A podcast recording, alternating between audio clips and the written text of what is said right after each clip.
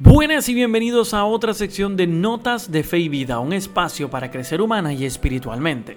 Les doy la bienvenida a otra semana más, el episodio número, no voy a decir, porque ya nosotros llegamos al episodio número 100 de esta segunda temporada y estamos a punto de iniciar la tercera temporada. Estos próximos episodios realmente son episodios para eh, permitirles un poco, ¿verdad?, compartir con ustedes, pero vamos a llamarle el episodio 101.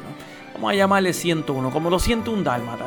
Así que en mi nombre es Saúl Marrero Rivera y hoy voy a estar con ustedes compartiendo algunas noticias, específicamente lo que está pasando en Nicaragua, cómo cada vez más se está lastimando los derechos para la gente y los servicios que se están ofreciendo en el país.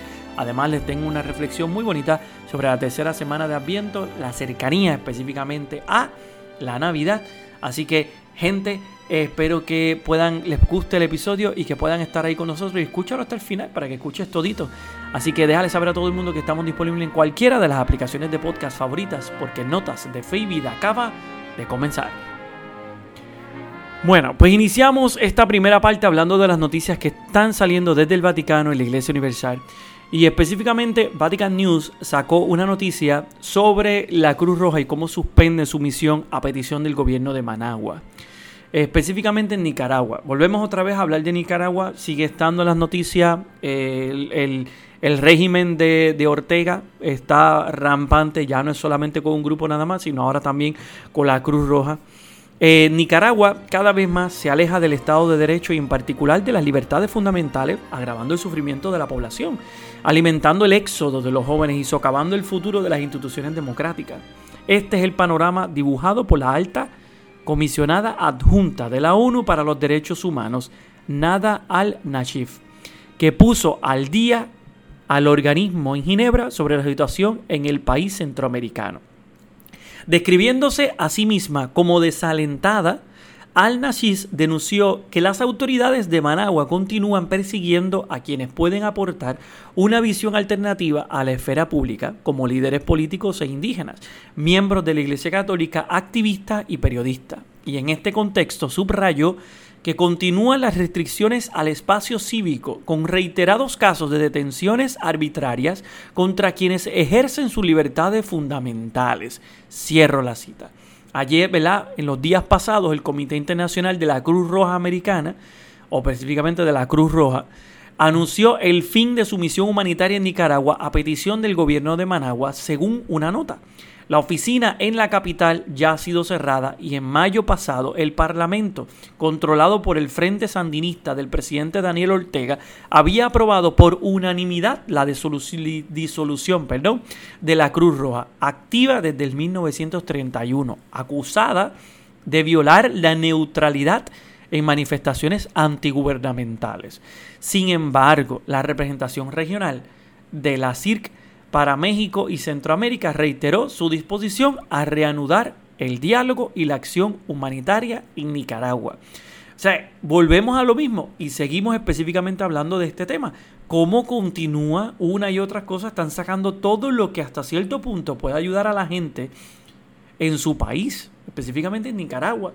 Si la gente todavía piensa que este proceso y este camino no va en todo el empuje hacia una dictadura, pues hermano, estás totalmente ciego en todos los sentidos más grandes de tu vida.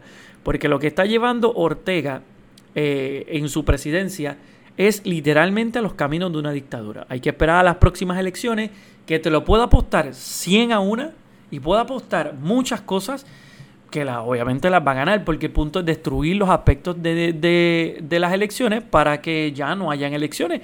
Que eso es el paso de cualquier dictador poco a poco, es ir reanudando los espacios de, de electorales para poder quedarse en el poder totalmente. yo creo que eso es uno de los puntos más fuertes y hasta cierto punto una de las cosas más complicadas que va a pasar en Nicaragua. He escuchado como las celebraciones hoy en día, en este tiempo de Adviento y más en este tiempo cercano a la Navidad, se han ido suspendiendo en las zonas o se están celebrando de forma mucho más privada encerrados en lugares y en casa. Los pocos curas que pueden quedar en las, en las zonas de Managua se están escondiendo para hacer sus celebraciones, ya no pueden hacer nada público, todo tiene que ser literalmente como, lo, como la como las primeras comunidades a la antigüita, escondiditos en un lugar sin que nadie se entere ni se den cuenta. Lastimosamente, esto es parte de lo que se está viviendo no tan allá. No tenemos que estar mirando ni Ucrania, ni, ni Israel, ni Gaza. No tenemos que estar mirando esa zona cuando lo tenemos aquí en nuestra parte, en América. Lo tenemos en, esta zona. En esta zona ¿verdad? que podemos ver muy cercana al Caribe, muy cercana a nuestra tierra, muy cercana específicamente, mejor dicho, perdón, a mi tierra, Puerto Rico. Nicaragua está ahí al lado. Y como vemos todo eso, todo lo que está pasando.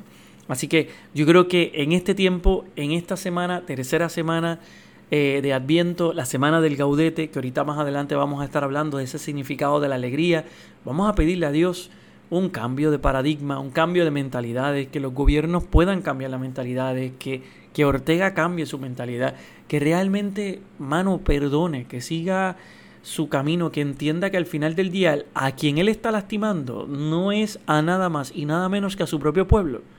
No está lastimando más nadie. Piensa que, que, porque lo hace, ganó y hirió a la iglesia y destruyó a los creyentes y sacó a todas estas entidades y activistas y los quité todo para hacerles sentir que ellos no pueden. Al final del día, quien lastimas a tu propia gente no estás lastimando a más nadie. Y eso es lo que tristemente y realmente se va a ver en esta zona. Así que mantenemos nuestras oraciones en este tiempo de Adviento por este pueblo que necesita mucha, mucha ayuda. Pues en otras noticias, eh, yo, ¿verdad? Yo sé que el Papa sacó, y no específicamente, específicamente no el Papa, sino el dicasterio, ¿verdad? Uno de los dicasterios sacó toda esta carta de que en donde se ha creado todo este revuelo para las bendiciones, ¿no?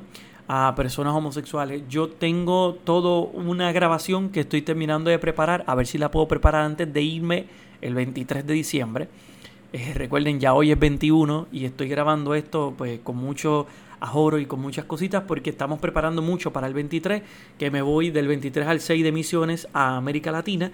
Pero voy a tratar de ver si para, para el próximo jueves yo puedo tenerles algún tipo de adelanto y un espacio de poder hablar sobre este documento específicamente, este, esta, esta carta misiva o la contestación, mejor dicho, a una dubia. Las dubias son preguntas.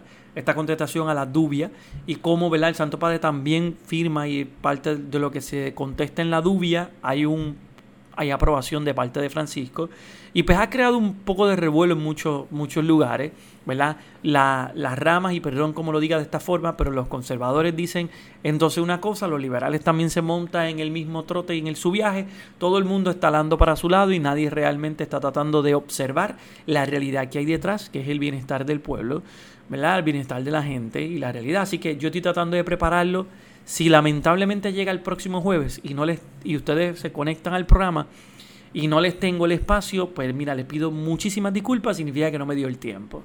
Estoy tratando de que en las 24 horas del día que tengo me dé tiempo para dejarlo todo listo y organizado para que ustedes no tengan nada perdido, nada, ningún espacio perdido, puedan tener sus celebracioncitas, todas las cosas y todo, ¿verdad? Tengan todas esas reflexiones ahí al día hasta el 6 que yo regrese y entonces ya podamos reanudar nuestros programas con la tercera temporada.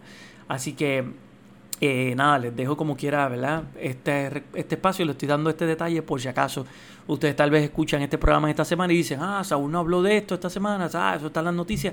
Mira, sí, lo tengo claro, sé que debo prepararme y quiero organizarme de yo no poder hacerlo en estos dos, en estos jueves que voy a estar fuera, no dejar algo listo, ya lo voy a retomar al regreso y voy a preparar un programa especial solo hablando sobre ese tema y cuál es mi parecer y el parecer hasta cierto punto realmente y cuál lo hay, qué es lo que hay detrás, porque ¿verdad? no le veo tanto revuelo, pero bien, sé que para mucha gente es algo grande, ¿no? Así que no le veo tanto revuelo, pero bien, eso ya, ¿verdad? Cada cual con su espacio. Así que nada, vamos a, voy a tratar de para el jueves que viene tenerles eh, listo un resumen completo y una explicación bastante, no tan completa, pero por lo menos algo para que podamos hablar de este tema, ¿verdad? Eh, pueda hablar de este tema con ustedes.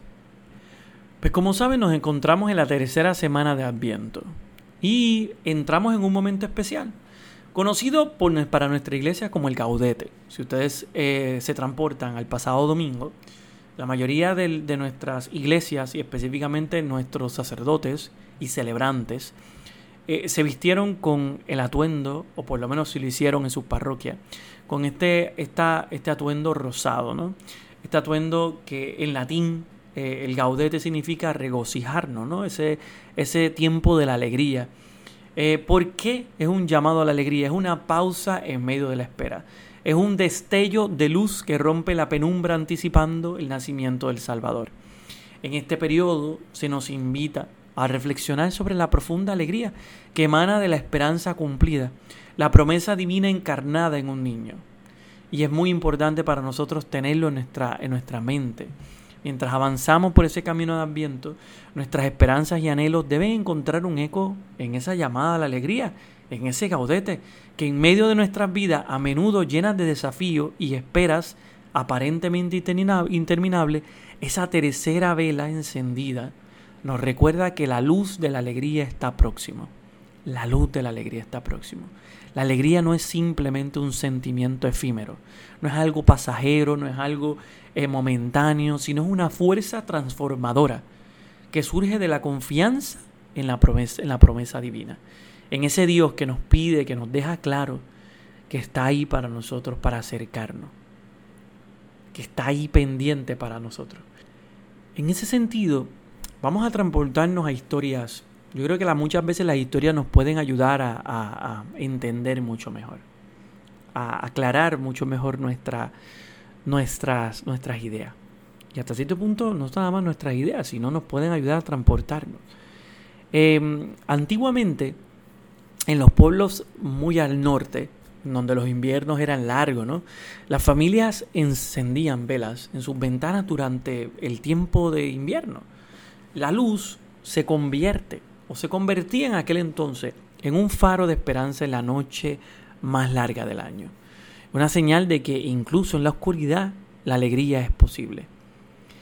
Eh, estas historias y estos, estos tradiciones por mucho tiempo se fueron convirtiendo y desarrollando. De velas que la gente encendía a árboles dentro de las casas para aprender. Se cuenta que los poblados nórdicos, las personas en temporada de invierno fuerte, ponían un árbol frente a la ventana de su casa y lo encendían, sinónimo para el viajero que pasaba, para que supiera que había posada o que había espacio dentro de las casas si querían quedarse en su vivienda. Si las luces de esos árboles estaban apagadas, era porque el espacio no estaba disponible. Así que la luz siempre sigue a la oscuridad y se mantiene esa esperanza. Y es tan bonito imaginarlo en este tiempo de Adviento, en este gaudete. Como muchas veces en medio de las dificultades, en medio de las tempestades, en medio de, la, de, de, de lo más difícil de nuestra vida, puede existir una luz. Puede haber una luz esperanzadora que nos deja saber que ahí hay espacio. Tal vez hubiera sido la mejor posada o la mejor, el mejor hecho para que María y José, cuando fueron a dar a luz al niño, pudieran saber que ahí había espacio para ellos pero tal vez en ese entonces no lo había. qué lindo hubiera sido eso, que ellos supieran que ahí había posada. Pero en, en, nuestra realidad, por lo menos en nuestra realidad de Adviento, en este tiempo que estamos viviendo, la luz nos permite a nosotros iluminarnos en los momentos más difíciles de oscuridad. Y aquí te transporto una frase que aprendí recientemente de una hermana que nos estaba dando un taller o por lo menos le estaba dando un taller de, de ¿verdad? en esta temporada de Adviento a los empleados que trabajan, ¿verdad? con los compañeros de trabajo que colaboro y las personas en la institución en que la ayudo.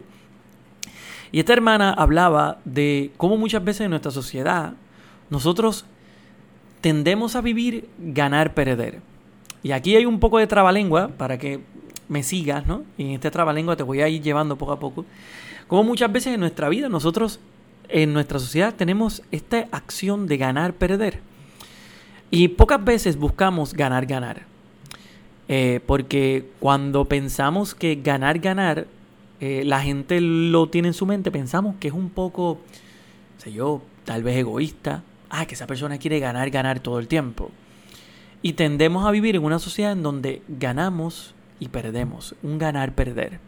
Porque cuando unos ganan, otros pierden si tú vas a unas Olimpiadas o a unos juegos, sea béisbol, baloncesto, eh, fútbol, hay unos que ganan y otros que pierden. La mayor parte de la gente siempre dice, uno debe ir con dos sacos, el saco de ganar y el saco de perder. Eh, y tiene mucho sentido, sí. En la competencia unos van a ganar y otros van a perder. Y eso lo puedo entender. Y eso tal vez en el deporte, en muchos aspectos funciona. Pero en la vida misma, tendemos a vivir ganar, perder. Queremos nosotros al ganar, hacemos que otros pierdan. O otros pierden en el momento en que nosotros ganamos. Si, si vas a un lugar y lo que queda es un pedazo de pollo y lo tomas tú, automáticamente todos los que vengan detrás tuyo perdieron. No tienen la posibilidad ni la oportunidad de poder tener un pedazo. ¿Por qué cuento esto? ¿Por qué digo esto? Porque en la sociedad que nosotros vivimos y en el Cristo que, se nos, que viene al mundo, y que se nos ofrece en este ambiente, nos pide que aprendamos a ganar, ganar, no a ganar, perder. Y este ganar, ganar no es un ganar, ganar hipócrita, no es un ganar, ganar egoísta, es un ganar, ganar genuino. Es un, es un espacio en donde cuando yo gano, tú ganas. Cuando yo gano, ganan otros también. Con mis acciones ganan otros también. En el momento en que yo hago esto, mi acción repercute en la positividad para esta otra persona. Mi acción permite que estos otros individuos también puedan ganar, ganar. Que estas otras personas puedan llegar también a beneficiarse de ese aspecto. El nacimiento de Jesús, fuera de la posibilidad que nosotros podamos entender que hubo una pérdida, una ganancia, un ganar, ganar. María fue madre del Salvador y nos trajo al, nos dio a luz a la salvación del mundo. Hubo un ganar, ganar. Y en la vida de Cristo había muchos ganares, ganares. En los momentos en que obviamente mucha gente no lo entendiera, no significaba que no fuera, que no existiera. Y cuando vemos una sociedad totalmente unida, un grupo de gente muy unido, cuando vemos que como pueblo queremos sobresalir, como nación queremos adelantarnos, como países queremos progresar, como sociedad queremos mejorar, como seres de un mismo planeta, de una casa en común, queremos mantener la paz, ganamos, ganamos. Porque ganamos, ganamos. Si cultivo, otros se benefician. Si trabajo, otros se benefician. Si ayudo, otros se benefician. Entonces gano, gano. No pierdo, gano. No porque yo haga algún tipo de servicio implica que yo pierdo de mis fuerzas para que otros ganen. No, yo doy de mis cualidades para que otros puedan tener. Pero en el mismo progreso que doy, recibo, porque me voy dando cuenta lo agradecida que es otra gente. Así que en ese sentido hay un ganar, ganar continuo.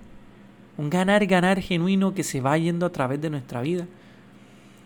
Y eso nos debería a nosotros permitir poder entender y comprender más allá de la simple realidad de que Cristo viene a una sociedad, a un mundo que desea ganar, ganar, que no desea ganar, perder. Claro, tal vez no funciona para todo, sí, tal vez no funciona para todo, pero sí funciona para muchas cosas. En la antigüedad, eh, los japoneses tendían a tener para comer o en el momento en que la persona iba creciendo, se le regalaba o se le obsequiaba a cada persona un tipo de vasija. Y no diría vasija como un envasecito de cerámica en donde la persona mientras va comiendo, ese envasecito de cerámica o esa vasija de cerámica, la persona la mantiene debajo de su boca y es como una forma de poder ayudarles a comer. Pero es bien interesante cómo en la cultura japonesa ese, ese envase o esa vasija de cerámica es única. No se comparte, no es de otra persona, esa es la mía, otros tienen la suya. Y con el tiempo no se podía ¿verdad? destruir. Si se caía y se rompía, se veía como algo malo, negativo, una maldición, ¿no? hasta cierto punto, y algo malo para el pueblo. Y sucedió en la historia que un emperador, antiguamente, se le rompe esa vasija y, este, y pidió remendarla y porque no quería, ¿verdad?, tener otra, porque entendía que era una maldición tener otra diferente, porque no era la que había tenido desde pequeño. Así que llama a una persona encargada para pegar, remendar, mejorar, alguien que trabajaba en alfarería, que sabía de todo eso, Y la persona, este alfarero, encargado de hacer vasijas, decide remendar la vasija, pero la remienda, como era para el emperador, con oro. Y al entregársela, le deja claro al emperador que ya la vasija no era la lo que era antes, sino que ahora es mejor. Porque ahora la vasija está envuelta, está pegada con líneas de oro y ahora le da más valor a la vasija que tenía antes. Así que esa tradición se convirtió y se fue convirtiendo en hechos muy reales dentro del pueblo japonés que hoy en día tú puedes ir y buscar por internet y puedes ir a Japón y ver cómo esos envases, esas vasijas, están remendadas con oro. Muchas de ellas cuando se rompen las remiendan y valen carísimas. Porque le dieron valor a aquella pérdida para que al final fuera un ganar-ganar genuino. Un ganar-ganar. Ganó el emperador por tener su vasija de vuelta y ganó la vasija en el aspecto de que ahora le da mucho más valor. Y en el sentido de en nuestra vida tenemos que aprender a ganar, ganar muchas veces. Tenemos que aprender a mirar las cosas desde esa positividad, desde esa mentalidad, entendiendo que en la realidad que nosotros vivimos necesitamos ganar, ganar. Necesitamos ganar, ganar para poder llegar a Cristo. No podemos tener una mentalidad ganar, perder. Tenemos que buscar siempre ese ganar, ganar para poder llegar a nuestro Salvador.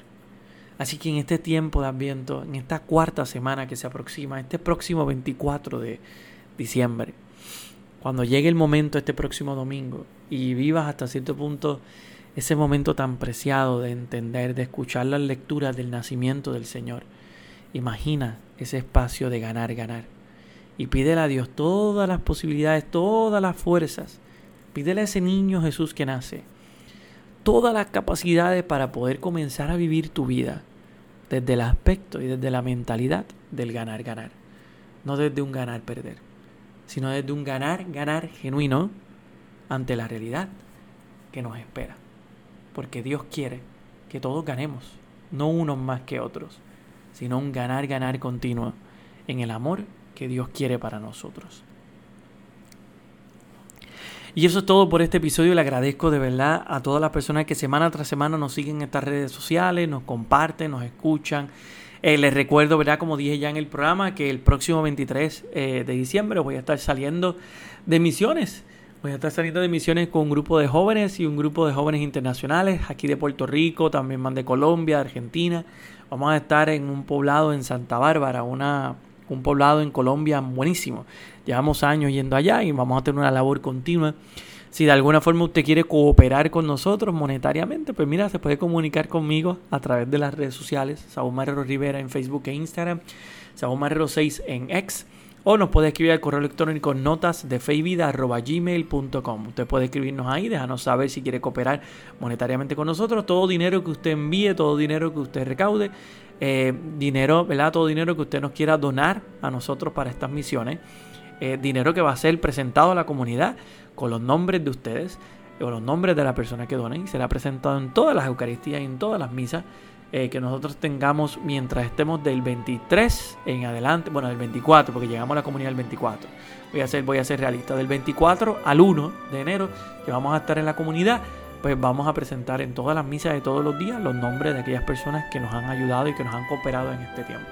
Así que si usted quiere ser parte de esta colaboración en esta misión, Recuerde, ¿verdad? Se puede comunicar con nosotros a cualquiera de esta información que le dije anteriormente. Si me quiere escribir más directamente al correo electrónico notasdefeivida.gmail.com Nada, ya las próximas semanas, los próximos jueves, voy a tratar de preparar un programa. Si no, les voy a dejar como si fuera un Notas de Fe la Historia. Cada, cada estos dos jueves que vamos a estar fuera, les voy a dejar como si fuera un Notas de la Historia, un poquito de historia, un poquito de, cositas. Si puedo preparar lo que dije anteriormente sobre eh, el Papa y las bendiciones a las parejas homosexuales, pues lo prepararé. Pero de no poder, les dejaré algo como un notas de feliz historia para que ustedes puedan escucharlo todos los jueves. Así que gente, realmente les deseo una feliz Navidad, un buen próspero año nuevo. Espero verle el próximo año, pero es el chiste que todo el mundo dice. Espero verle el próximo año y poder empezar una tercera temporada de Notas de Fe y Vida con ustedes. Así que gente, muchas gracias. Gracias por siempre estar aquí conmigo. Yo les agradezco todo el tiempo que han estado y de verdad ofreceré Adiós este ganar, ganar juntos, porque gano yo aprendiendo y ganan ustedes también con este programa. Así que gente, recuerden en su caminar llevar notas de fe y vida. Se cuidan. Hasta la próxima.